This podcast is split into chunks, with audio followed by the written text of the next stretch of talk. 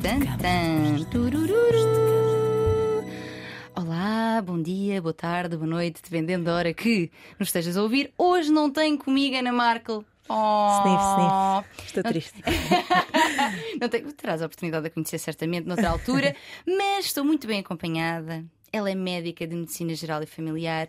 Ela tem uma rubrica incrível na SIC Notícias chamada Consulta Aberta. Boa. E é a médica mais cool deste Instagram. Hoje temos connosco Margarida Santos! Uh! Margarida, que bom ter-te aqui. Nós já tivemos N de conversas. É verdade. Em vários contextos. Em vários contextos, trabalhos, não trabalho. É verdade. E sinto que é sempre muito fácil falarmos sobre vários temas. Sim, exatamente. E tu és uma mais-valia porque já porque és ótima naquilo que tu fazes. Eu vim aqui ser elogiada, portanto. Exatamente, és ótima naquilo que tu fazes. E eu sinto, eh, no meu caso em particular, enquanto profissional, sendo que a minha área de intervenção é mais ao nível do comportamento, uhum. sobre sexualidade, comportamento, motivação, disfunção sexual, etc.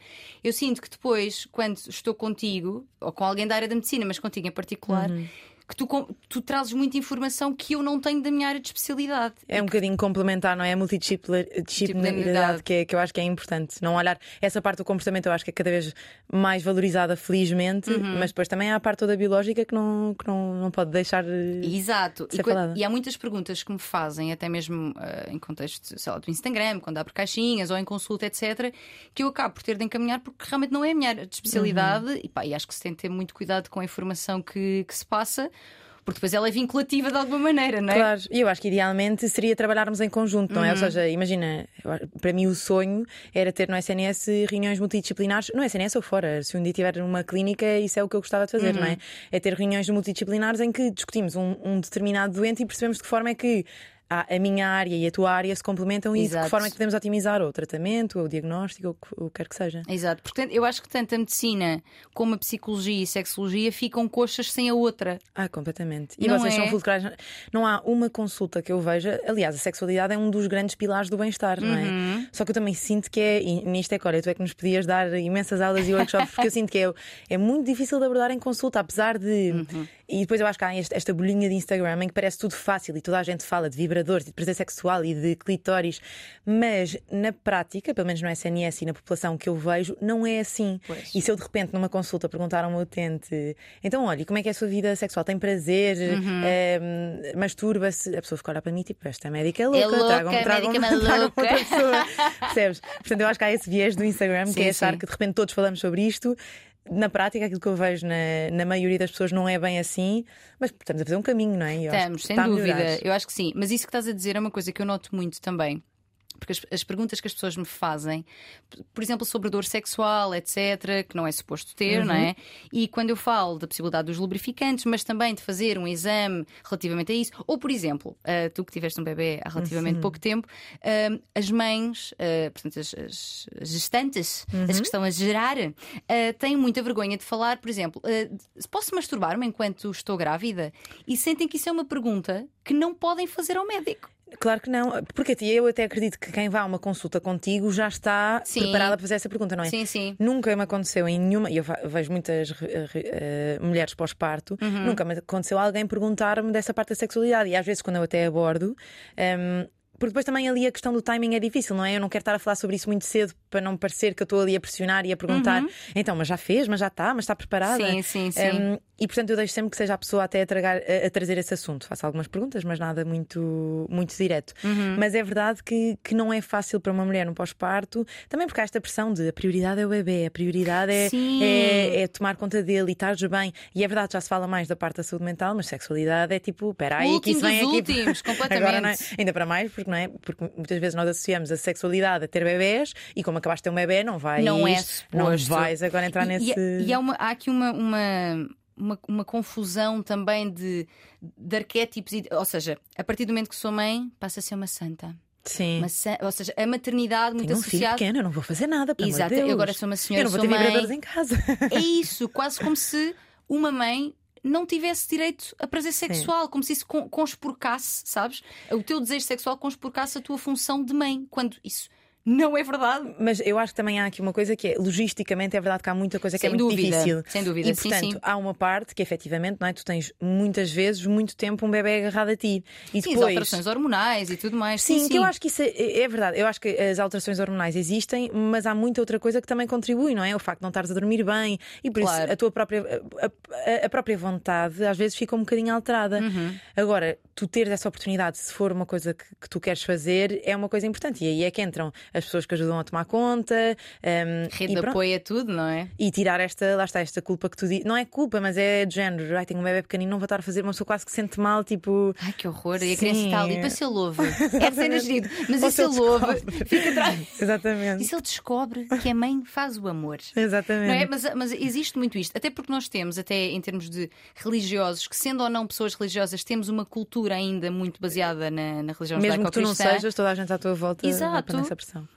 E a maternidade está aqui muito associada à Virgem Maria. Uhum. A, a senhora, nem para ter o filho, Tu só, tu Fez só o fizeste amor. amor. Pois, exatamente, aquilo aconteceu assim e de resto nunca. Exato, Cuidado, cuidado. exato. Então há, há aqui um- um- uma, uma dificuldade neste, nesta separação de papéis que não são assim tão separados, porque são tudo, ou seja, são vários papéis que fazem parte da tua pessoa. Aliás, sem sexualidade, lá está, não é? Não somos Virgem, virgem Maria. Portanto, sem sexualidade não, não, não tinhas o bebê e não, não começavas a construir família. Portanto, eu acho que isso é uma coisa. Lá está, acho que felizmente cada vez mais se vai perdendo, eh, mas ainda existe muito. E isso, Uhum. eh, eh, e isso é muito óbvio porque lá está, nas consultas eu não tenho uma mulher que me pergunte, doutora, agora estou na dúvida, tive, o- tive o parto há não sei quanto tempo, como é que se eu me quiser masturbar, há algum problema, há alguma contraindicação? Não é? Isso não é uma pergunta que, que se faça. Mas que bom que tu, e por isso é que eu acho que o teu trabalho é tão importante, não só no Instagram, mas em termos de prática clínica, porque tu és a médica que traz essas coisas. Aliás, nós, nós conhecemos, a primeira vez que eu, que, eu, que eu te conheci mesmo, foi a primeira vez que te vi, ainda não seguia a tua página na altura, foi num, numa live que nós fizemos para uma Ah, farmacêutica. pois foi, pois foi, pois foi. Em que fui eu, tu e um- uma senhora, pá, já não lembro se era presidente da Associação de Planeamento Familiar, era assim uma pessoa. Já me lembro, mas era- isso era sobre, também era sobre contracepção, não era? Era, era. Exatamente. E ela dizia ali uma série de coisas, na minha opinião, um bocadinho polémicas. Que assim que nós estávamos as duas, tipo, "Hum, não sei, Não se- sei, A tentar exatamente. ser simpáticas, mas a. Claro, fazer o nosso papel. Eu então era moderadora, então tinha um papel mesmo mais, sabes, mais de pergunta do que propriamente de intervenção. Mas eu percebi que nós estávamos mais ou menos alinhadas, ah, porque pareceu-me que a visão dela. pá, e atenção, não desfazendo aqui todo o conhecimento e experiência profissional que esta, que esta pessoa tem, que, que será bastante certamente, mas a fazer afirmações muito ah, fechadas, do género: mas as mulheres não querem menstruar, elas puderam não menstruar, não menstruam. Claro. Coisa assim deste género que, pá, calma, isto será verdade para muitas, E- mas, eu não acho que isso é a forma como a medicina é ensinada durante anos, percebes? Uhum. Agora. Há muito conhecimento que lá está, vem das redes sociais, e eu acho, que, eu acho que isso é uma coisa boa, mas também há muita.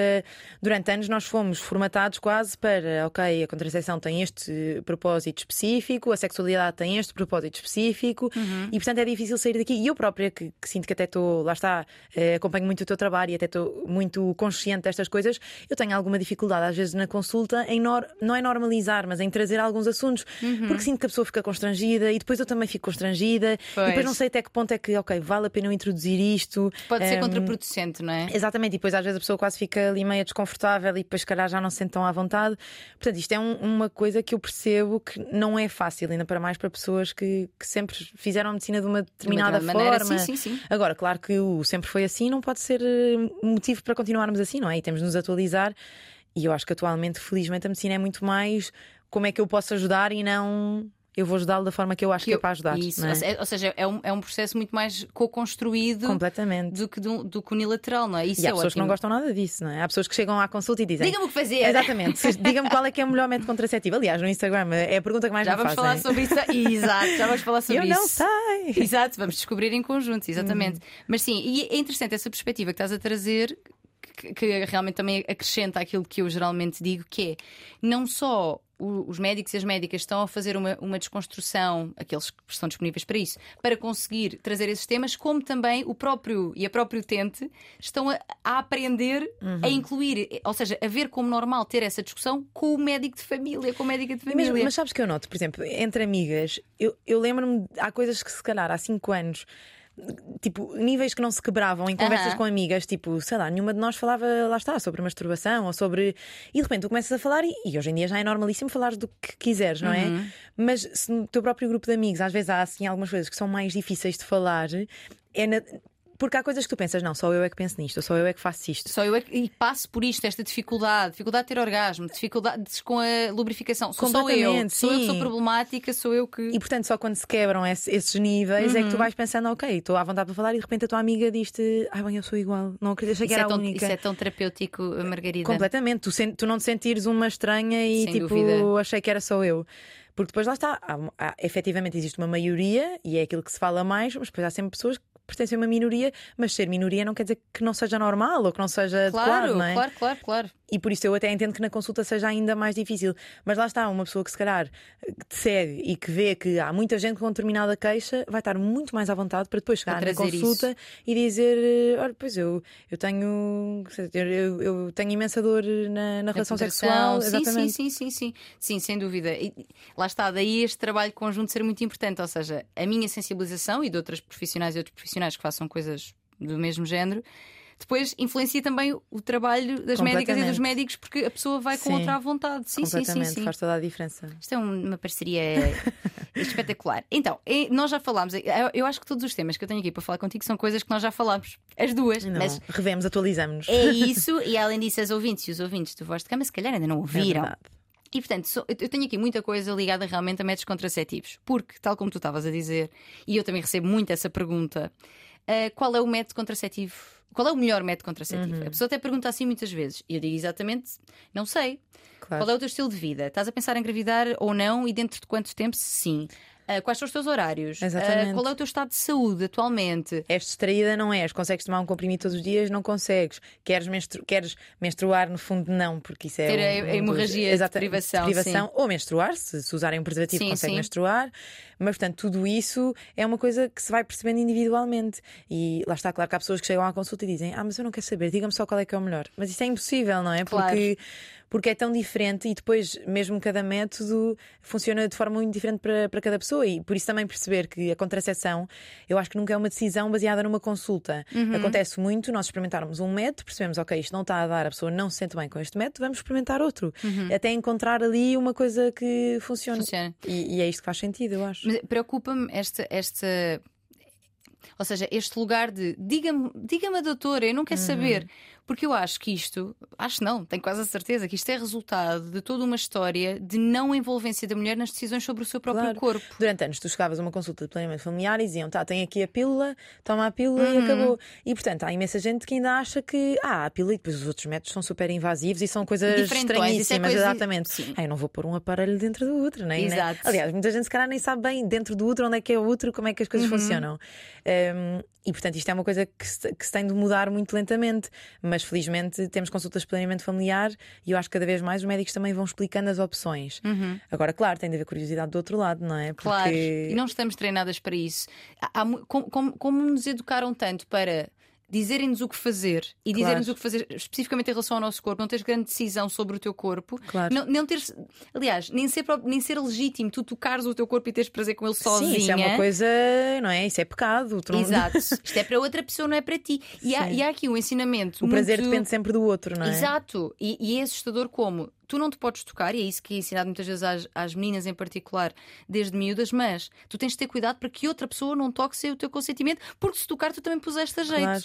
Mas sabes que é, eu, tem várias que camadas ainda há pouquíssimo tempo fui ao cinema, porque nós falamos disto como se fosse uma coisa que agora está super diferente e agora uhum. estamos todas muito mais uh, independentes, mas ainda há pouco tempo fui ao cinema e mesmo uh, uh, a forma como pintam a relação sexual ainda é muito, não é? Focada no homem, e o homem tem não. o orgasmo e de repente não, a mulher é está ali. Três bombadinhas três bobadinhas de penetração Claro. já chegou toda a gente ao orgasmo. Exatamente. Ela também. Ele adorou, ela adorou tipo, e pronto, não, e foi assim. Isso não, isso não, é, isso não é real. E o problema é que há muita gente que não tem acesso, que não, que não tem acesso às tuas redes sociais, que não tem acesso às minhas ou de outras pessoas uhum. que fazem um bocadinho este trabalho de literacia. E portanto continuam a achar, pois, mas é assim, as pessoas fazem amor, depois ele tem um orgasmo e eu também, assim, até me sou bem, é isto. E quando, é? ele, acabou, e quando ele ejaculou, portanto, quando houve um orgasmo, acabou a relação. É, é isto, ah, realmente fez, fez uma diferença. É isto, ah, pronto, ok, é isto é um orgasmo. não é? Isto acontece. Eu tenho uma amiga que lembro-me que, que descobriu tardíssimo o que é que era um orgasmo e durante anos tinha uma ideia diferente do uhum. que é que uhum. era, não é? Porque sim, realmente há ali uma altura que sabe um bocadinho melhor. Mas, mas portanto, estas coisas ainda, ainda acontecem e eu acho que tudo contribui ainda muito para isto, não é?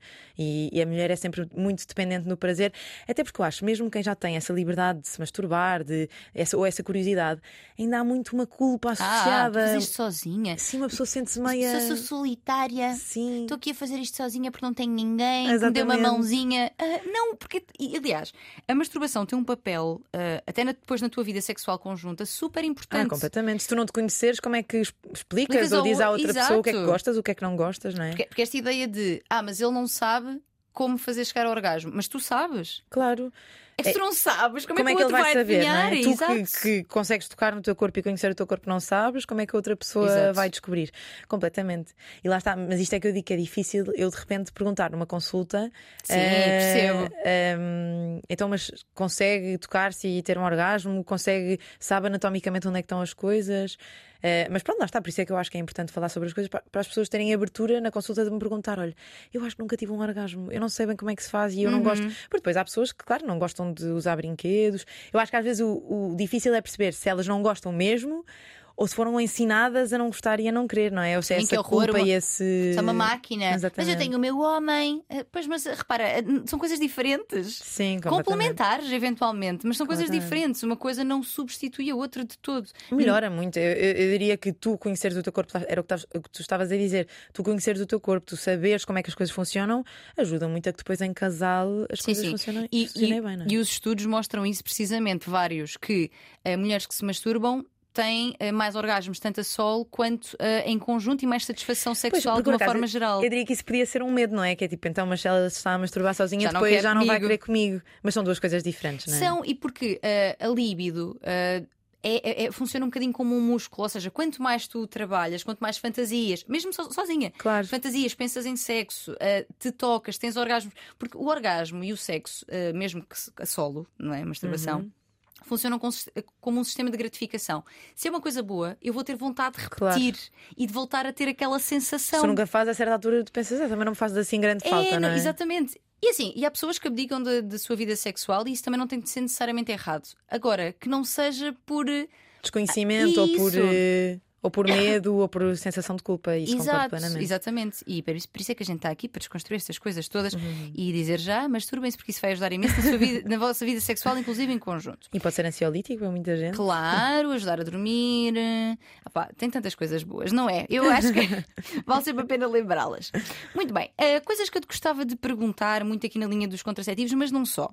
Tu és médica de medicina geral familiar, chamada médica de família. Exatamente, sim. E uh, corrijo-me se estiver enganada, mas trabalhas no SNS, certo? Exatamente, Num centro sim. de saúde.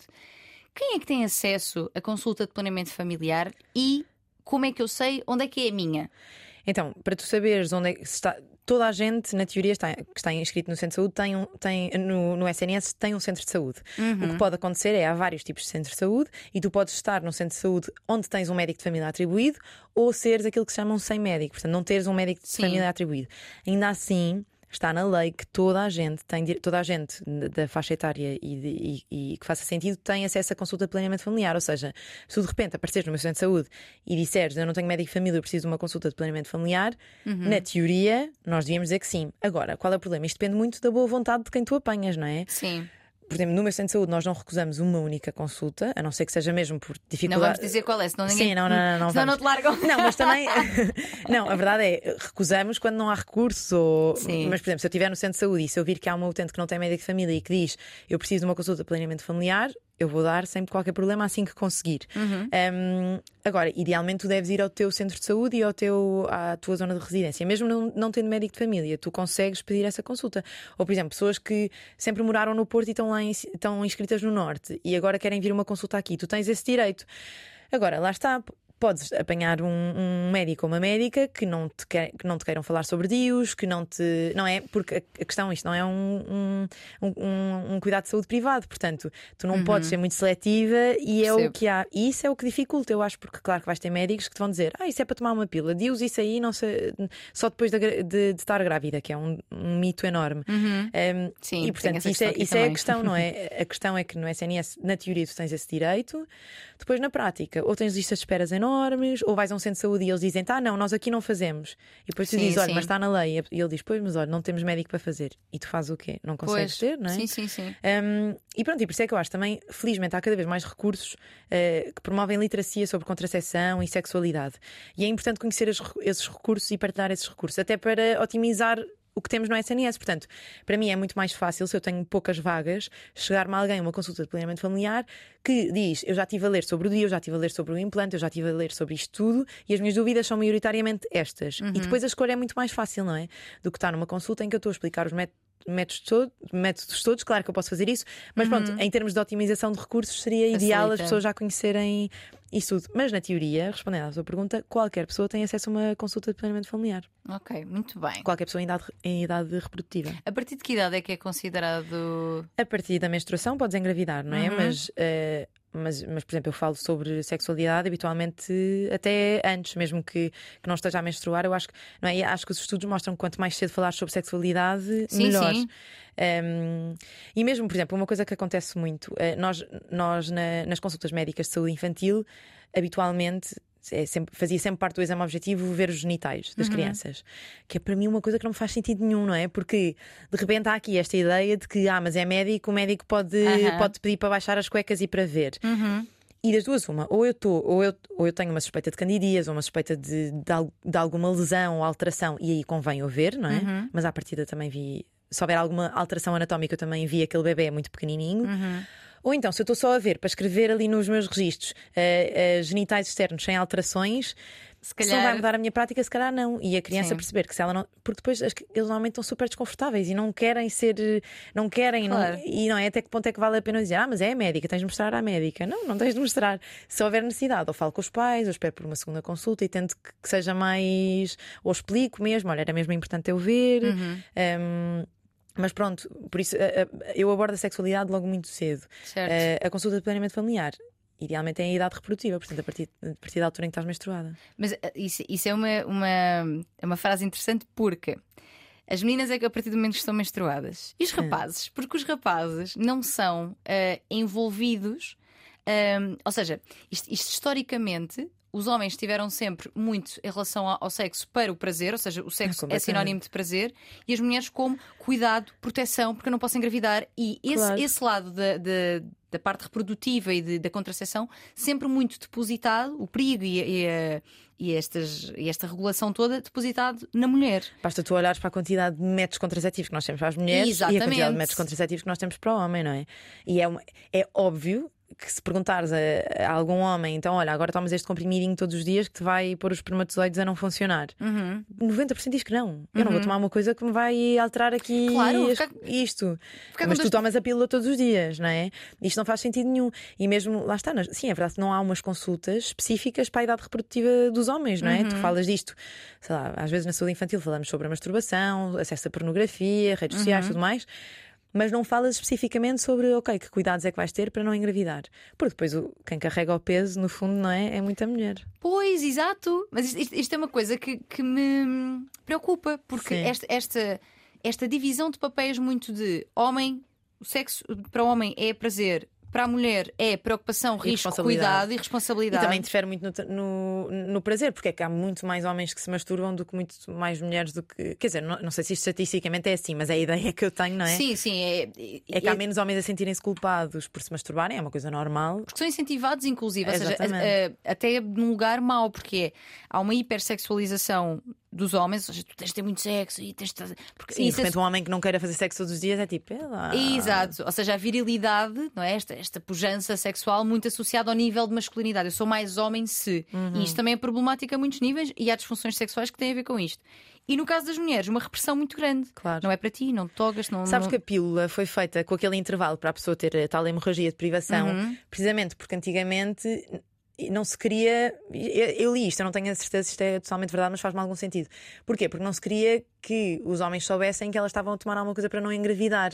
Ah. Então assim parecia tudo normal, não é? Tens aquele, ah, mas eu estou com o período de mês a mês e tenho aquela hemorragia de... porque aquilo, eh, eh, em termos de saúde, não há nenhum benefício em ter, teres aquela hemorragia de privação. Só que é mais semelhante ao teu ciclo menstrual normal, não é? Tens ali os 28 dias, os 24 dias e depois ao final tens uma, tens uma menstruação. Sim, sim, sim. E, mas, isto era muito para, para que as mulheres não sentissem que estavam a fazer alguma coisa diferente e também para. Se eles não darem conta. Exatamente. Eu, eu, o que li sobre. Mas isso faz-me imenso sentido. Eu acho que pode ser uma razão extra. uh, tinha visto que tinha, tinha muito a ver com a parte psicológica de tu sentires uma normalidade claro. quando. Também, psicologicamente, sim. não é? Ou seja, menstruares, dar-te a sensação de que as coisas estão a funcionar. Sim. E estão a funcionar, não estão a funcionar de, da estão forma. Estão a funcionar exatamente da mesma forma que estariam se tivesses tudo, se estivesse a fazer a pílula seguida. Exato, sim, sim, sim, sim, é? sim, exatamente. Não estás a ovular, não, estás a, não é um ciclo menstrual propriamente dito, uhum. uh, portanto é diferente. Mas claro, aquilo dá-te uma segurança, porque tu pensas, ah, mas eu estou a ter o período todos os meses, mas aquilo é. Não, não, é, não, é, é, não é, não é? Sim, exato. Não é, não é. Ainda, ainda sobre a pílula, ela engorda.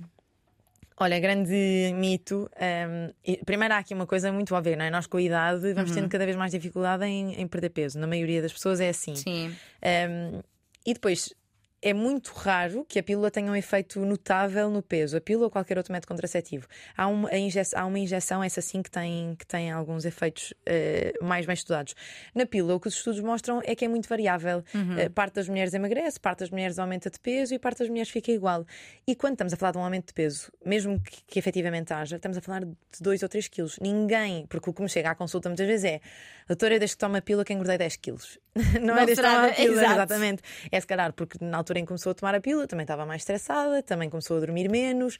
Por exemplo, o sono tem um impacto muito mais evidente no peso uhum. do que a pílula. Mas ninguém pensa, ah, eu ando a dormir mal, preciso de, de rever a minha higiene do sono. Pensa, é maldita pílula. Exato. E a pílula é muitas vezes o bote expiatório de, todo, de todos os efeitos adversos. A líbida é a pílula. Vamos a é essa.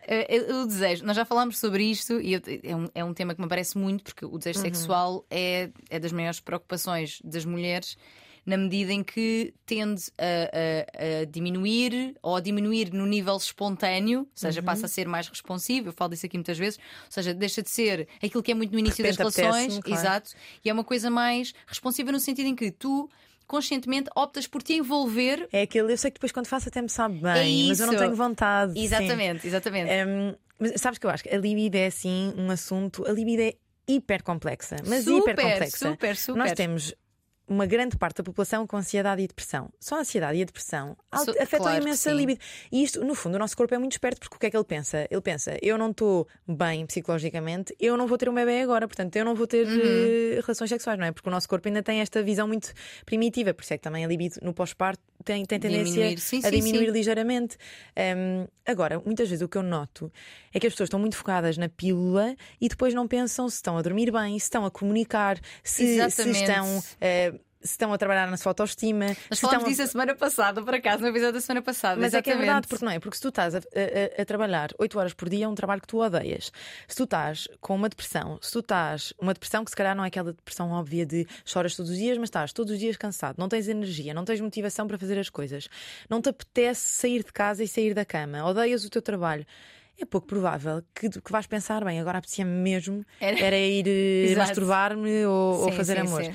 Não é? Isso aí não. E portanto, eu acho é que muitas vezes nós reduzimos um bocadinho e pomos ali a culpa na pílula. Se calhar porque isso também alivia alguma claro, culpa, não é? E até porque, é uma... imagina, se, e, e, era isso que falámos também na semana passada, que é, é multifatorial, sem dúvida, é um sistema super complexo. E se eu, se eu conseguir encontrar uma razão única que eu consiga alterar facilmente, uhum. isso facilita-me imensa a vida. Pronto, deixo de tomar a pílula, mudo meta ou não, mas. Claro. E às e... vezes as coisas alteram, porque o, o fator placebo também funciona em 30% das pessoas, o fator placebo funciona. E portanto, uhum. a pessoa pensa, deixa de tomar a pílula, estou muito melhor. Mas pronto, é assim, eu também acho que é válido. Se eu tenho uma, uma, uma utente em consulta que me diz, eu desde que comecei a tomar a pílula uh, tenho muito menos líbido, temos duas opções. Ou exploramos as outras coisas todas, que eu acho que é sempre importante. Se efetivamente percebermos, ok, pode mesmo ser esta pílula, que em alguns casos pode acontecer, dependendo uhum. da pílula. Normalmente são mais as combinadas, ou seja, as que têm duas hormonas. Uhum porque as prostativas supostamente não alteram tanta libido. Um, mas mesmo assim, acho que há várias opções. Há milhares de pílulas no mercado com efeitos diferentes. Uhum. Milhares não, mas há muitas. um, e depois há outros métodos contraceptivos que podem ter menos efeito na libido. Portanto, às vezes, mais do que tirar aquela pílula, é trocar, é experimentar outra. Ou se a pessoa não quiser um método hormonal e não quiser nada que interfira com a sua libido, então experimentamos um preservativo, outra coisa. Agora, isto é sempre risco-benefício, não é? Porque tudo bem, eu não quero métodos hormonais, eu prefiro um preservativo. Mas depois tenho que pensar que impacto é que vai ter na minha saúde mental e na minha saúde física uma gravidez indesejada. Uhum. Porque efetivamente o risco com, com um preservativo também é um bocadinho maior, não é? Uhum. Um, e depois, porque o preservativo para algumas pessoas também tira muita libido, não é? A coisa toda sim, de. É, a, a, a, sim, a paragem, ou às vezes é difícil incluir na fluidez da relação sexual o colocar o preservativo. Há pessoas que indicam perda de direção quando o colocam, uhum. algumas indicam também a perda de sensibilidade, sendo que há preservativos já hiper mega finos uhum. e que ajudam imenso nessa questão. É isso, é, é mesmo uh, o. Até porque o preservativo tem aqui um papel de proteção de doenças sexualmente é transmissíveis que, que, também, ou seja, mesmo estando a tomar uma pílula, convém usar preservativo. Sem dúvida, é? eu acho que há muitas mulheres que. E, e homens, ou seja, existem relações sexuais heterossexuais que é ah, estás a tomar a pílula, está-se bem. Ou eu, a própria mulher, estou a tomar a claro. pílula, está-se bem. Não, não está-se bem. Porque claro. ele pode ter um arzinho super saudável, no entanto, porém, contudo, a gente não viu as análises. Claro que não, claro que não. E nem é só as análises, porque lá está, as pessoas pensam muito nos, nos HIVs e nas SIDAs Sim, e eu não quero apanhar. HPV, e o... as clamídias, que são Sim. hiper frequentes e muitas vezes não são diagnosticadas. Há muita gente com clamídias não diagnosticadas e depois aquilo dá um, o que se chama doença inflamatória pélvica, portanto, aquilo dá infecções crónicas que podem, por exemplo, afetar a fertilidade. Uhum. Uh, portanto, são, são doenças sexualmente transmissíveis muito silenciosas, uhum. mas que são importantes de rastrear. E por isso é que eu acho que toda a gente mesmo, sabes, às vezes tens aqueles casais na consulta que estão juntos há 30 anos uhum. e eu pergunto, uhum. querem fazer os rastreios? Ai, oh, doutora, não, Para nós estamos juntos há 30 anos.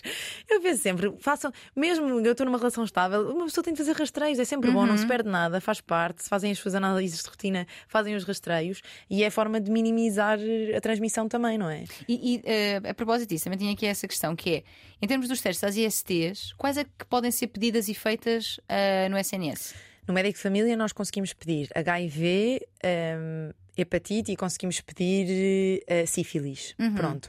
As clamídias é um exame à parte, pelo menos aqui em Lisboa. Isto não é igual em todos os, todos os, os agrupamentos de centros de saúde. Uhum. Aqui em Lisboa, se nós quisermos pedir uma clamídia ou uma gonorreia, que são duas coisas muito importantes de pedir, uhum para ser com o teu médico de família, tens de pedir uma requisição especial e normalmente tens de pagar à parte, que não faz sentido nenhum. Ou então tens de ir ao uhum. Instituto Ricardo, Jorge. Felizmente, há muitos sítios onde podes fazer o rastreio de doenças sexualmente transmissíveis gratuitamente e uh, confidencialmente. Uhum. Porque enquanto que no médico de família às vezes pode não estar a, podes não estar tão à vontade, porque é um médico que se conhece, conhece a tua uhum. mãe, o teu tio, o teu irmão. Sim, sim, sim. Claro que há sigilo profissional, é obrigatório, mas podes não ficar tão à vontade. Nós temos, por exemplo, há uma consulta na Lapa. Um, Uh, que é gratuita e uma pessoa manda um e-mail, eu depois até te posso dizer para, para partilhar, mas uhum. uma pessoa manda um e-mail, marca a consulta e vai lá, pode ir em casal, pode ir sozinho. Uhum. Uh, aquilo não, não há registros de nome, é sempre um número, e aí fazem-te os rastreios todos, clamídia, gonorreia, tudo gratuitamente. Portanto, normalmente quando a pessoa quer fazer um rastreio mais completo, eu aconselho mesmo a, ir a essa e é consulta. Gratuito nesse... E é totalmente gratuito. Uau. Tens aí, tens nos capuchos, tens o GAT. Um, ehm, o GAT, normalmente, eu tenho ideia que é para populações mais específicas, tipo trabalhadores do sexo. Uhum. Um, mas pronto, mas, mas eu sei que há muita coisa disponível. Uh, agora, pronto, claro que a disponibilidade às vezes pode não ser imediata, mas existem, existem, já temos testes rápidos de, de HIV, portanto, existem esses recursos. Eu acho que a pessoa tem é um bocadinho de perder a vergonha de ir lá. Sim, porque sim. depois eu sinto que o que as pessoas sentem é ah, mas aquilo é o sítio das pessoas que têm doenças sexualmente transmissíveis é, e é um bocadinho. Há um tipo, estigma gigante à volta. Completamente. Se tu vais dúvida. fazer rastreios é porque tu andas na, na vida louca sim, e andas a fazer. Há uh... uma associação de, das ISTs a, a promiscuidade. Exatamente. Uh, quando. Pá, Temos pode... muita gente promíscua então. É isso, porque imagina, basta ter uma relação sexual com alguém que esteja infectado e não saiba, ou saiba, mas não esteja muito Sim, preocupado claro. com, e não fale sobre isso, que eu acho que é tão importante. Nós falamos sobre saúde sexual com as pessoas com quem desenvolvemos claro. sexualmente e não falamos, porque temos que ah, agora vou dizer que, que, que Sim, então primeiro mal. date e vou perguntar, olha, já agora análises tens, destes rastreios. Mas nós não fazíamos isso com o Covid, fazíamos, porque com o sexo isso é tão problemático? Sim, se calhar porque a pessoa, não sei, porque depois um na própria. gigante sempre. E na própria relação sexual a pessoa pensa tipo, ai, não sei, será que tem? Mas sim, é tão mais fácil perguntar, tem de ser normal. É tipo, olha, o que é que gostas, uh, o que Exato. é que não gostas, e o que é que fazes? E tens no rei ou clamídia? é perguntar isto. Mas é verdade, é super sim. importante e nós temos mesmo muito. Um, continua a haver um tabu muito grande em, em, fazer este tipo de perguntas. Porque as pessoas associam uma coisa meio nojenta sim. e meio, ah, isso aí é de, de quem não tem cuidado ou de Exato. quem é promíscuo, é o que tu dizes. E não é verdade. E mesmo que a pessoa seja. O que, também o que é que é este conceito que é que é de promiscuidade, claro. não é? Uh, mas as pessoas estarem à vontade com a sexu sua sexualidade, eu acho que o importante é estarem conscientes e, e estarem protegidos e protegerem os outros, não é? Uhum. Alguém que sabe que tem uma sífilis, não usar um preservativo ou não ter cuidado, isso é responsabilidade e isso uh, acho que é grave. Uhum. Agora, estarmos conscientes, sabermos um, ehm, e, e, fazermos os rastreios, isso é, é, importante e acho que tem de ser falado com mais leveza. É uhum. o que tu uhum. dizes. A pessoa dizer: Olha, tens os rastreios atualizados. Uh, e eu também digo sempre na minha consulta, porque nós temos os nossos utentes e depois eles vão tendo parceiros ou parceiras. E eu digo: Olha, sempre quiser fazer rastreios, dê-me o número do utente do seu parceiro ou parceira e também fazemos e também pedimos. Mesmo Ai, não que esteja... ótima, Margarida. Abençoada Sim, sejas. Pois, eu, acho que, eu acho que cada vez mais há gente assim, não é? No fundo, eu acho que às vezes os portugueses têm um bocadinho esta coisa de não facilitar. Parece que é tudo super burocrático Sim. e ai não, mas é que não é suposto sermos nós a fazer, não é suposto sermos nós a pedir. Mas se eu posso e se eu consigo, porque, porque é que eu não, não? vou, porque claro, é que não vou pedir, claro não é? sim. Uh, mas sim, acho que facilitar e lá está, ir falando sobre estes assuntos. As pessoas sim. não terem medo de falar sobre doenças sexualmente transmissíveis. Aqui, ainda no âmbito de, de, das doenças sexualmente transmissíveis, o HPV, eu já, fiz, eu já fiz alguns. Aliás, nós chegámos a falar sobre isso. Houve uhum. um conteúdo que eu fiz sobre este tema em que falei contigo uh, primeiro e tu indicaste-me algumas fontes e tudo, porque lá está, é um tema que já mistura muito a parte médica com a, a psicológica. Porque o HPV nem com, que já sabemos, nem com preservativo Exatamente. estamos uh, 100% protegidas ou protegidos.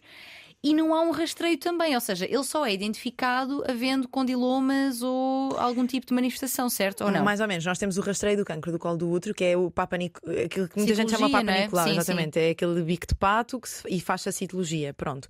A questão é: é muito frequente ter este vírus. É muito, muito frequente. Pronto, ele é uma, é uma doença sexualmente transmissível também e é hiperfrequente. O que é que acontece? Na maioria dos casos, o teu corpo resolve o uhum. assunto. Uhum. Especialmente quando és mais jovem, pelo menos Exatamente. na altura. Por isso é que é muito debatível se, se, se deve começar a fazer os rastreios tão cedo.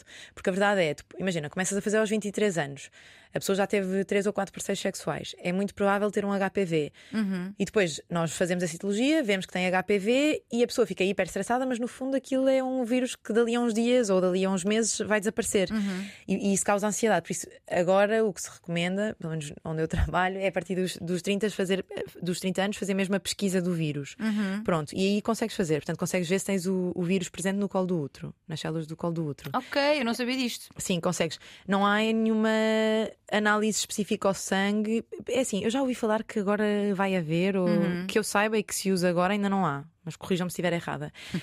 um, mas para já não. Agora, lá está, eu acho que quando vês condilomas, quando tens alguma queixa e fazer os rastreios uh, eh, um, ehm, no, nos timings definidos, isso é, é importantíssimo. E se tens alguma dúvida, ir sempre ao teu médico de família, fazer as, as citologias ou o Papa Nicolau uhum. um, ehm, e ter esses cuidados. Mas, mas há maneira de saber. E depois temos a vacinação, que é hiper importante. eu sou da geração que começou uh, a ser então, vacinada. Eu sou daquela geração que, no meu caso em particular, portanto, eu sou do fim de 91. Então ah, eu, por cinco dias dias. Pois.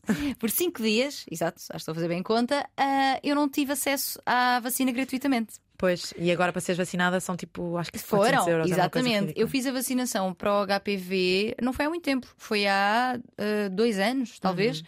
que foi precisamente quando comecei a estudar mais sobre porque eu, eu quando estudei sexologia isso não foi que muito. era adequado e que fazia isso, sentido. Exatamente. Sim.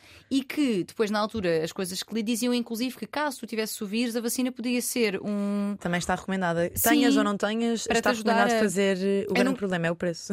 Exatamente, porque isto é uma coisa que não é acessível a qualquer pessoa. Eu, quando. São, são três doses, posso dizer o preço. São três doses e cada uma foi 125 euros. Pois, eu tenho ideia que fica ali nos 400 quase. Exatamente. E é um valor, e, e elas são relativamente espaçadas, ou seja, faz a primeira, a segunda é daí a três meses e a última daí a Seis, acho Seis, exatamente, acho que sim.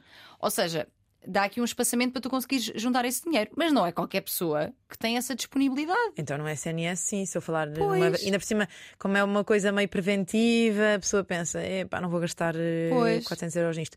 E é verdade que idealmente é feito em, numa idade mais jovem, agora os rapazes também são vacinados. Uhum. Um, mas sim, eu percebo, nem toda a gente tem a disponibilidade, mas idealmente, quer tenha, quer não tenha, eh, a vacinação tem, tem se demonstrado eficaz. Exato. Uh, mas sim, é uma coisa que não é? Que, quantas pessoas no SNS na consulta que vejo é que vão dar eh, quase 400 euros para serem vacinadas, sim, não é? Sim, no, no, contexto SNS, ou seja, ainda mais haverá essa discrepância, não é? Porque sendo o, o serviço público, muito possivelmente as pessoas uhum. que estão uhum. ali. Uh, a usufruir, não necessariamente, mas muito possivelmente não têm essa possibilidade, claro. não é? Por isso é que o rastreio também é importante e, e, ir à consulta. Não está recomendado o rastreio anual, que é assim daqueles também grandes mitos de estar sempre a pesquisar. Porquê? Porque o vírus, mesmo que tu tenhas o vírus, ele demora alguns anos a provocar lesões no colo do útero, portanto, certo. na entrada ali do útero. E portanto, estares a, a, procurar todos os anos não tem grande benefício. E o que nós fazemos quando fazemos o Papa Nicolau habitualmente é olhar mesmo para as células do útero para ver uhum. se há ali uhum. alguma célula com mau aspecto e também pesquisar o vírus, porque sabes que se tiveres o vírus tens de estar ainda mais atento e tens de ir eh, vigiando. Quando, quando a pessoa descobre, isto é uma coisa que me perguntam muitas vezes também e à qual eu não sei, lá está, não, não, não consigo responder com muita certeza, que é descobres que tens o vírus ou que estás com algum tipo de lesão no colo do útero. Como é que as tuas relações sexuais devem acontecer a partir daí? É assim, isto é uma coisa que muita gente tem e não, não, e não sabe, não é? Idealmente preservativo, mas é isso, mas saberes que tendo HPV, a probabilidade de passares mesmo com toque, sexo oral, tudo isso uhum. é, é alta. Portanto, sabendo que tens, idealmente, a vacinação e depois a proteção eh, da relação sexual habitual. Mas sim, mas tens de saber que há um risco de transmissão. Não há propriamente. E não é só quando, ou seja, não é só quando tens uh, condilomas ou verrugas ativas ou, ou lesões ativas. Não, não é? podes não ter nenhuma lesão visível e, e Ainda ter. assim. Mas também, é assim, lá está, é um vírus que o sistema imunitário à partida consegue combater. Portanto, é verdade que é possível tu transmitires e a pessoa não apanhar HPV, eh, mas é uma doença sexual, sexualmente transmissível e que é possível transmitir. Mas é verdade que é difícil, porque tinhas de andar assim com um paninho todo no corpo todo para andar para estar Exato. totalmente segura. Exato. Que também há de interferir um bocadinho com a libido. Exatamente. Exatamente. Olha, em relação ainda a métodos uh, contraceptivos, já falamos aqui da pílula e tu há bocado tocaste num ponto que eu gostava de ir, porque isto é, é uma coisa que eu já disse várias vezes e continuam a surgir questões sobre isto, que é DIU. Uhum. Dispositivo intrauterino. Dispositivo intrauterino, exatamente. Que eu, o primeiro dia que eu vi na vida foste tu que mostraste na tua mão, precisamente nessa live. Eu nunca tinha visto um dia até é, então. É assim uma coisa mini, um T pequenininho. Não, pequeniníssimo. Eu já tinha visto em imagens, tanto quando estudei sexologia Por como. ter trazido. Olha, e até se podia mostrar que a gente vai estar para os YouTubes pois. também. Mas não faz mal, fica para a próxima, pode, quem sabe no teu Instagram uhum. ou has de mostrar um dia. Um, e o DIU, uh, temos o de cobre, temos o hormonal, e é muitas vezes dito, precisamente, se calhar, vou, vou dizer eu, pelos médicos e médicas da velha guarda, uhum. que só depois de ter havido uma gravidez. Exatamente quando já se percebeu que isto é mito. Portanto, o DIU é, é, um método válido para qualquer pessoa que, no fundo, queira um, um, um método fixo e de longa duração, na medida que não dependa que... da utilizadora, portanto, uhum. não tenha de estar a tomar comprimido. Também a verdade é que, como atua localmente, apesar de tudo, o nível de hormonas é um bocadinho mais baixo do que uma pílula, por exemplo. Okay. É, é um método sem estrogénios, portanto, há duas hormonas e as que normalmente têm mais efeitos mais efeitos adversos ou mais riscos, uh, mais contraindicações são os estrogénios. Uhum. Por exemplo, se tiveres enxaqueca com aura, ou se tiveres. Um, ehm, com aura? Com aura é assim, tipo uns, uns pródromos que sentem. Ou seja, há pessoas que antes de terem uma enxaqueca, chama-se aura, mas há pessoas que antes de terem uma enxaqueca ficam, por exemplo, ou com a língua dormente, ou começam ah, a ver luzinhas e já okay. sabem, ok, daqui a nada vem aí, vem aí uma enxaqueca. Pronto, é isso. Ou uma enxaqueca acima dos 35 anos, ou uma pessoa que fuma mais de 20 cigarros, agora não tenho a certeza Mas uma pessoa fumadora com mais de 35 anos, há muitas contraindicações. Uhum. E o DIU, por exemplo, é um método que só tem uma das hormonas e, portanto, é mais seguro uh, nestas, nestas pessoas. E depois é isso, tem a vantagem toda de não, não depender de um comprimido todos os dias uhum. um, ehm, e também há no SNS. Agora tem a colocação não é a coisa mais simples do mundo. Faz num dia, numa ida à consulta, mas é verdade que pode ser um bocadinho desconfortável. Eu digo sempre, nunca me aconteceu em consulta ver alguém com uma dor horrível e odiar, mas sempre que eu digo isto no Instagram, tenho muitas mensagens a dizer isso é mentira, eu já, já é horrível. Eu, eu, acho lindo que as pessoas acham que a sua experiência é a experiência de todas. Claro, mas isto não, é um grande não, problema das redes sociais. Pois é. Que é tu dizes, ah, eu tomei a pílula e de repente aconteceu-me isto, e então toda a gente pensa, ah, eu, eu, eu, eu às vezes, eu às vezes tenho. Uh, já me aconteceu, e vou dizer isto aqui, e é mesmo verdade, já me aconteceu apagar comentários na medida em que eles. Não é para a pessoa estar-me a ofender, aí também bloqueio, adeus.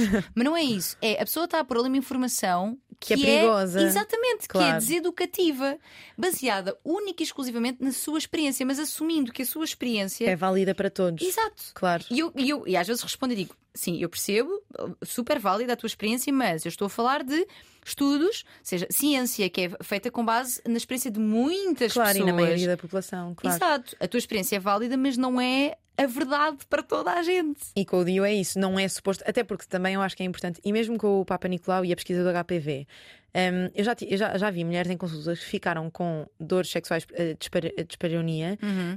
um, por citologias mal feitas ou feitas de forma agressiva. Sim, sim, sim. Não é suposto, claro que não é ir beber um café, não é? Não é ir sair à noite, mas não é suposto ser hiper desconfortável ou hiper doloroso. Não é suposto. E isto é uma coisa que eu também digo sempre em consulta. Eu vou fazer uma citologia ou vou, vou pôr um DIU Claro que às vezes é um bocadinho mais complicado, porque tem um colo um bocadinho mais difícil de, de uhum. aceder, mas se a pessoa estiver desconfortável, paramos. Eu não vou estar ali, isto não é uma tortura, não é? Se a pessoa tiver com umas dores que me diz isto são dores incapacitantes, acabou-se, não uhum. vamos estar ali a forçar. Um, e depois, às vezes, podemos otimizar, tentar ver como é que otimizamos a, a, colocação. Mas é uma coisa que é desconfortável, tipo umas cólicas, mas não é suposto doer horrores. E pronto, e a colocação faz-se num dia e depois pode-se tirar dali a 3, 5 ou 7. Na verdade, pode-se tirar quando se quer, uhum. mas há, uhum. há dias que duram 3 anos, dias que duram 5 e dias que duram até 8 ou 10, alguns uhum. já. E pronto, depois temos os hormonais, os não hormonais, mas são um método que cada vez mais é usado eh, logo na primeira fase, ou seja, em vez de estar a dar uma pílula que se calhar depende de tomar o comprimido todos os dias, uhum. de estar ali a lembrar-se. O DIU é uma coisa que a pessoa põe e depois não, não, não precisa de pensar mais no assunto, não é? Sim, sim, Isso sim. tem algumas vantagens, mas acho que é um, um método que cada vez mais tem de ser discutido na consulta. Mas as pessoas ainda têm muito medo. Eu vou, vou pôr um gancho. Sim, vou pôr, um gancho vou pôr uma coisa lá dentro, é estranho, não é? Exato. Mas efetivamente é muito eficaz e não tem impacto na fertilidade, na limite também não há estudos que mostrem que tem, no peso. Mas, mas uh, ou seja, esta, este pessoal que às vezes, ah, mas eu comigo foi diferente. Ouve-se às vezes relatos de uh, aumento das dores menstruais e do fluxo menstrual. Tu tens... Isso é mais típico o dio de cobre. Okay. Portanto, nós temos os dois, não é? Temos o dio de cobre que não tem hormona uhum. e temos o dio hormonal. Uhum. O dio hormonal, no fundo, aquilo liberta ali a hormona, mas o que aquilo faz é, é fazer com que a pessoa não tenha, não ovule. Okay. Enquanto que o dio de cobre é um bocadinho diferente, porque o que o dio de cobre faz é a pessoa ovula a mesma, e por isso é que há muita gente que gosta, não é? Porque está a ovular a mesma, mas depois faz com que o ambiente do útero seja muito pouco propício a uma gravidez.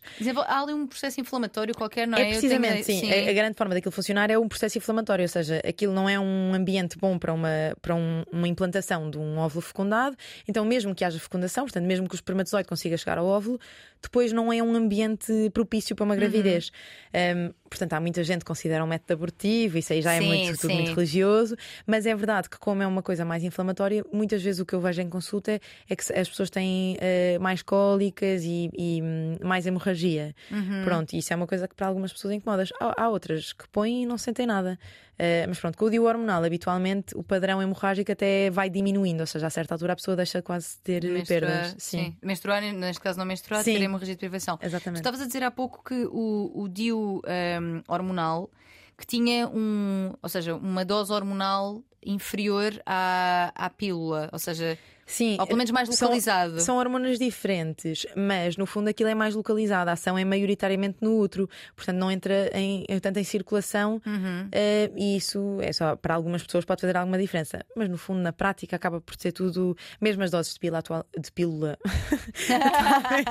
Neste podcast não faz mal. Não faz mal. Aqui falamos de muitas coisas, de pilas, de vaginas, de vulvas. mas mesmo a dose de, de, de hormona na pílula pode ser, atualmente há doses muito baixinhas Uhum. Uh, e depois isto, não é? Estamos sempre a falar de doses atualmente que são seguras e, e, eficazes. Claro que lá está, se a pessoa tiver um efeito adverso, é para ver e rever, e isso acho muito bem. Uh, mas estamos sempre a falar de doses hormonais é, pronto, que foram estudadas e que têm e que não, não têm à partida grandes efeitos adversos. Certo, ok, muito bem. Que é que eu, eu, tenho aqui muitas perguntas, quero ver que já estamos quase na hora e portanto quero aqui. Temos o implante também, que é aquilo que se põe sim. no braço. Sim, sim, aqui no, no, no músculo do adeus. Exatamente. e é assim, eu sinto que por acaso na consulta cada vez mais se metem estes métodos de longa duração. Uhum. E isso é bom porque lá está, eu acho que também dá alguma independência e cada vez mais as mulheres têm horários difíceis e trabalham e fazem coisas e portanto não podem estar todos os dias a lembrar-se de tomar um comprimidinho. Uhum. Que também é uma coisa que me frustra, não é? Porque a responsabilidade é sempre nossa. E depois É tomaste bem a pílula, fizeste não sei o quê, tipo, meu querido, usa tu o preservativo. Exato, É, sim, sim, sim, sim. Mas, mas sim, a, vantagem destes métodos de longa duração é que não dependem tanto da utilizadora, não é? Claro, E são não mais são- seguros a esse nível, não é? E não, não há tantas interferências com medicação, diarreias, vómitos, tudo isso que pode interferir um bocadinho com a pílula. Diz-me uma coisa, aqui dentro destes métodos de longa duração, falando aqui dos definitivos, Uhum. Para alguém ter acesso a uma vasectomia ou uma laqueação de trompas, como é que isto pode acontecer? Porque eu- o que eu sinto, e aqui tenho, só posso falar mesmo da experiência mais das mulheres, porque são elas que mais me falam, não é? Uhum. Que há sempre aqui um questionamento muito grande da vontade da mulher laquear as trompas. De certeza, mas ainda é tão jovem. E depois com Uhum. 82, você no fundo quer ter filhos. Mas eu consigo compreender, tu, não, tu achas que isso é. Porque eu consigo compreender no sentido em que é verdade que as, as opiniões mudam muito ao longo do tempo e havendo eh, métodos de longa duração tão eficazes, mas que não são irreversíveis, Sim. Eu consigo compreender esse lado de eu não acho que se deva questionar, ou seja, eu não acho que por deixar a pessoa desconfortável, Sim, sim. mas eu percebo do ponto de vista médico que eu penso, ok, eu percebo essa opção, mas tem métodos que duram 10 anos e que depois é só tirar e voltar a pôr. Sente-se mais segura com uma coisa irreversível, porque uma coisa é uma mulher que já teve filhos, que já tem a certeza. Pronto, no fundo, se Mas- calhar tens razão e. Imagina, isto é super subjetivo. Eu, quando falo sobre isto, porque eu percebo exatamente que essa questão tem de ser colocada e tem de ser bem colocada, porque a, partir a partir do- de que momento. Mas depois é muito subjetivo, porque a partir de que momento é que a tua maturidade já justifica, que- já, já, já prova que a tua decisão é uma decisão. eh, ou seja, aos 35 já seria ok, aos 25 não. Percebes o que eu estou a dizer? É super subjetivo. Mas, há aqui, mas efetivamente é mais provável haver alguma altura em que tu vais mudar de opinião quando tens 20 do que quando tens 35. sem dúvida, não é? sem dúvida. E depois a questão é: se tu me dissesses, não há nenhuma opção que não implique estar a tomar um comprimidinho ou estar a- agora. Eu percebo, mas isso faz sentido. Se há um DIU de É que este o fica meu 10 dilema. anos ali, sim, sim, sim. Agora, assim, a pessoa pode dizer: Ah, mas é que o DIU tem hormonas e eu não quero hormonas, e depois o DIU de cobre dá-me eh, dá mais hemorragias e mais cólicas. E isto é uma coisa que deve ser discutida, mas eu também compreendo e acho que esse debate deve ser eh, bem feito. Um, e por acaso, olha, outra coisa interessante nestas, nestas coisas mais definitivas é, é também falar sobre o congelamento de óvulos, que também está muito Sim. agora, um, está agora cada vez mais a ser falado, e que também acho que é assim daquelas coisas que não é bem explicada, não é? Uma pessoa acha que ah, vou fazer ali, vou congelar uns óvulos e depois quando me apetecer tenho bebés. E não é bem assim, as coisas não funcionam bem assim, é um processo hiper difícil que no SNS eu já referenciei algumas utentes, mas ainda não tive feedback de, de utentes que já tenham conseguido fazer. Um, mas também é uma coisa complexa, portanto, tudo isto de gerir a fertilidade a longo prazo, eu acho que é hiper complicado. E depois o peso lá está, vem sempre muito sobre ti, não é? Porque o homem não tem muito de ter estas decisões. Ele se bem apetecer, que pode de fazer uma vasectomiazinha. É verdade. Sim, é verdade, mas eu sinto que a pressão é. É, é sempre mais. Até Nossa, porque eles não querem, depois isto depois não funciona igual. Se isto Exato. não fica, já não tem ereções. Mas tem, porque não há, não há qualquer interferência. qualquer interferência, fica Pois. tudo praticamente igual. Um, Mas, por exemplo, um homem que, que, que peça para fazer uma vasectomia. Hum, ou uma mulher que peça para fazer uma laqueação. A minha questão é: isso é possível fazer através do SNS? É possível, sim. Longas listas de espera e no Aham. SNS eu sei que eles dão prioridade a mulheres mais velhas, por exemplo. Eu tenho ideia que é assim, Uhum. mas é possível e já. E tenho várias mulheres que têm laqueação de trompas que foram feitas na MAC ou noutros hospitais públicos. Ok. Portanto, isso sim, isso faz e é uma coisa que, se quiserem, é falar com o médico de família e pedir referenciação. Ok. Lá está, agora, é verdade isto que tu dizes de há muito questionamento de mas tem a certeza, ainda para mais se for uma mulher de 28 anos ou de Jovens, 30 sim. anos. Pronto, agora eu acho, que, eu acho que esse questionamento, no fundo, eu acho é que, que se devia, não é questionar no, no sentido paternalista, mas todas as decisões em medicina devem ser questionadas do ponto de vista do utente também. Uhum. Eu acho que é normal e mais do compreensível que um utente pergunte: mas porquê é que me está a aconselhar isto? Mas porquê é que eu vou fazer este medicamento e não outro? Ah, mas porquê é que o meu diagnóstico é este e não vale a pena excluir outras coisas? Um, e portanto, eu acho que esse questionar faz parte e é normal. Agora, nunca pode ser de um ponto de vista de: ai não, você é muito nova, não vai fazer essas coisas. Pois é que eu, Isso aí eu, não, não é? eu, eu sinto que há um bocadinho isso. Embora, e repito, acho que faz todo o sentido que haja uma conversa. eh, eh, ponderada sobre isto, porque sendo irreversível, a vasectomia supostamente não Pode, é, sim. mas também fica e há pessoas tanto com mais laqueação de trompas que, ou seja, aquilo não é 100% eficaz, pode acontecer, mas é muito é 99.9. É raro, assim, ok. Sim, é raríssimo. Na, na, vasectomia ela é reversível, mas daquilo que eu, que eu li, quanto mais tempo passar dela estar feita, mais, mais difícil, difícil, se é. torna a, a reversão. Pronto, mas é, mas é importante sabermos, lá está, como é que isto pode acontecer. Portanto, pode ser referenciada através do SNS. Pode Terá de esperar uma vida. Sim, é como em tudo, não é? Mesmo as consultas, por exemplo, agora também já tenho cada vez mais um, ehm, casais homossexuais que querem avançar para a doação de óvulos ou. Uhum. Um, ehm, e felizmente é uma consulta que é, que é muito bem recebida e que tem uma lista de espera pai, de seis, sete meses, não é uma. Depois o processo todo, até, até ter doador ou até fazer uhum. uma fertilização in vitro, isso tudo demora bastante, mas é uma coisa que, que funciona bastante bem. Agora, lá está, eu sinto que esta coisa de gerir a fertilidade a longo prazo, não é? Por exemplo, tu sabes que no SNS isto demora, o processo todo se calhar demora seis ou sete anos. Uhum. Então, tu aos 21, mesmo que ainda não estejas pai virado e que não te apeteça ter filhos, tens de estar a pensar, é melhor eu pedir uma consulta agora porque isto vai demorar tanto que depois depois, quando chegar ali à altura, ou aos 30, ou aos 35, uhum. o que uhum. for. Um, e isto é que eu acho que é um bocadinho frustrante no SNS, não é? Porque na maior parte das vezes não é uma decisão que tu tomas, ok, daqui a 10 anos eu quero que isto aconteça, porque depende muito da pessoa com quem estás, da, uhum. da, da, tua, da tua vontade ou não. Um, e por isso é que eu também acho que é difícil tomar uma decisão, porque a opinião que eu tinha há 10 anos é muito diferente das opiniões que eu tenho agora, sim, e já sim, quis muito sim, ser e já quis não ser. Enfim, isto muda tudo. Claro, sim, sim, sim, sim, sim. Olha, e para terminarmos uma última questão, estavas a falar aqui de, dos casais homossexuais. Qual é que é a tua percepção uh, da qualidade dos serviços de saúde uh, para pessoas uh, não normativas neste sentido, ou seja, ou um, ah, lésbicas, gays, ou pessoas trans, por exemplo. Uhum. Porque eu, eu, sinto que a comunidade LGBT tem ainda, por exemplo, mulher lésbica quererem passar um contraceptivo e a pessoa diz, mas não, mas eu não preciso. Uhum. Ou, ou seja, haver aqui uh, comentários ou pessoas trans, um, um homem trans que menstrua. Sim. Como é que isto é recebido é, na tua Olha, percepção? Na, na, minha percepção, eu acho que grande parte do que acontece de forma errada é mesmo por desconhecimento. Uhum. Porque eu sinto, por exemplo, eu, eu, sinto que tenho imenso a aprender. E no outro dia uh, estava a ouvir até o, um podcast com a, com a Guada, uhum. em que uhum. explicavam que. Ela veio aqui já também. Pronto, então se calhar até foi aqui que eu ouvi. A Guada é incrível. Gostei Pronto, muito Mas, por muito exemplo, há muita coisa. Às vezes eu tenho imensa vontade de fazer perguntas tipo, mas como é que eu devo ou não falar? O que é que eu devo ou não perguntar? Porque às vezes eu tenho medo de ser ofensiva, mas não é, não é de um lugar de, de desprezo ou de. Sim, é mesmo de, mórbida. Não é, é, mesmo de não saber e não Sim. perceber. E por acaso eu fiz um estágio um, no Centro Hospitalar Psiquiátrico de Lisboa, mesmo com um médico uh, que, que, que, trabalhava só uh, com, com utentes de, de, alterações de identidade de género, etc. Uhum. Uh, ou seja, era uma consulta só focada na identidade de género e aprendi algumas coisas, mas é muito difícil. E, e às vezes o que eu sinto que é preciso na consulta é se aquela pessoa sabe muito mais do que eu sobre o assunto, dizer mesmo: olha, não me diga isto, ou não, não me faça esta pergunta assim, ou chame-me por este nome.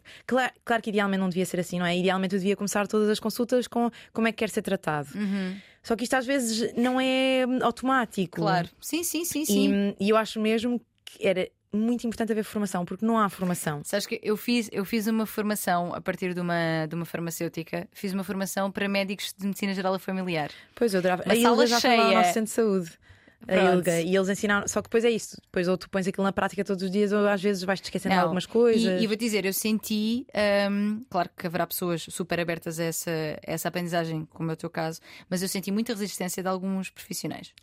Sem muita, dúvida. muita, Também tipo, isso.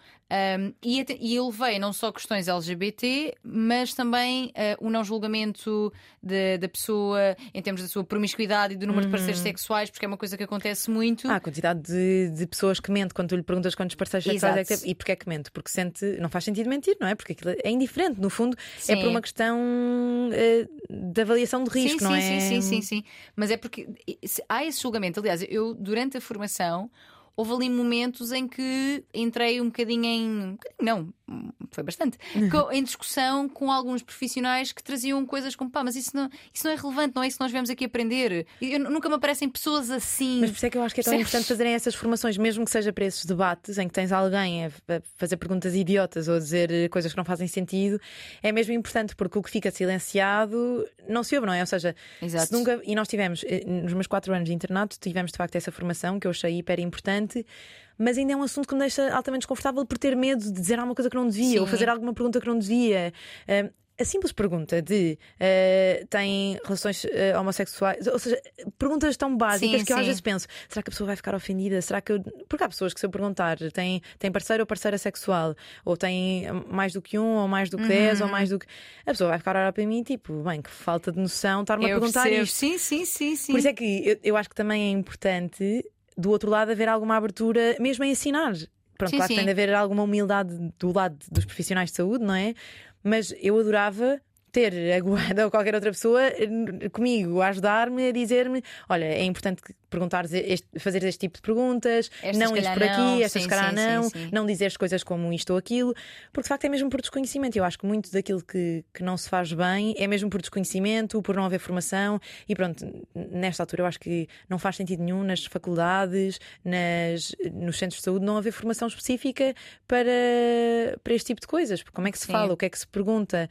Um, toda esta parte, porque nós temos de saber sim, comunicar sim, sim. também, não é? Claro, eu, eu senti da Guada quando ela cá veio uh, que ou seja, isto, ela, ela, pronto, ela não pode falar por todas as pessoas trans, não é? Mas, um, mas ela, ela tinha precisamente este discurso de eu também não sei tudo, eu também estou a aprender sobre muitas coisas. Eu, eu acho que o que procuramos, pessoas uhum. trans, é que haja essa abertura para aprender e que haja essa desconstrução e essa humildade. Eu realmente estou a fazer isto mal e estou a Só abordar que que é que eu mal. sinto? Como é um assunto tão sensível e com razão, porque ainda há tantos direitos que não são, uh, que não são iguais para todos aquilo quase que é um tema mega sensível e uma pessoa tem muito medo de, de faltar ao respeito ou de não dizer aquilo uhum. que sabia. Então pensa, mais vale ficar calado. Nem digo nada. Nem digo nada, porque. Pronto, e com razão, porque de facto é, é como se calhar um homem agora vir dizer-me que é tudo igual e que temos todos o mesmo e que toda a gente tem acesso ao mesmo, também fico um bocado revoltada e por isso que também sou sim, um bocadinho sim. mais agressiva. Mas lá está, eu acho que encontrar este equilíbrio de tentar ensinar e não levar automaticamente a mal e pronto, e depois, claro que tem de haver alguma evolução, não é? Não podemos estar sempre a desculpar-nos é com o Ah, mas eu não sabia. Temos de evoluir e tem de haver essa procura e essa pesquisa. Mas é muito mais fácil, se calhar, ter alguém dizer-me diretamente: olha, não digas isto, não faças isto, do que eu ir pesquisar em sites e pesquisar. Não é tão fácil. E portanto, isso é. É uma aprendizagem. Obrigada, que eh, a gente tantos anos estão aqui a dizer vá, Tânia, fecha isso. é que eu ficava aqui a conversa contigo eu esta também. manhã. Pois, olha, eu, eu agora quero workshops lá no Centro de Saúde teu sobre como abordar a sexualidade nas consultas sem os dentes Chamem-me, chamem-me que eu sou menina para ir. Eu gostei muito desta formação que dei, acho que é mesmo muito, muito relevante. Margarida, obrigada por teres obrigada vindo. Isto foi eu. tão útil. Tenho a certeza que muitas dúvidas ficaram aqui esclarecidas, Espero outras virás outro dia esclarecer. Claro, à vontade. Obrigada. Enviem os vossos e-mails. Hoje não fomos aos e-mails porque eu queria mesmo trazer estas perguntas, porque nós costumamos responder a e-mails de, das eu ouvintes vejo, e dos ouvintes. Exato. Mas mandem os vossos e-mails para voz de cama. Da próxima vez já teremos aqui Ana, talvez uma convidada, talvez não, veremos. Margarida, muito obrigada. obrigada Beijinhos, Tânia. obrigada. Beijinho. Beijinho.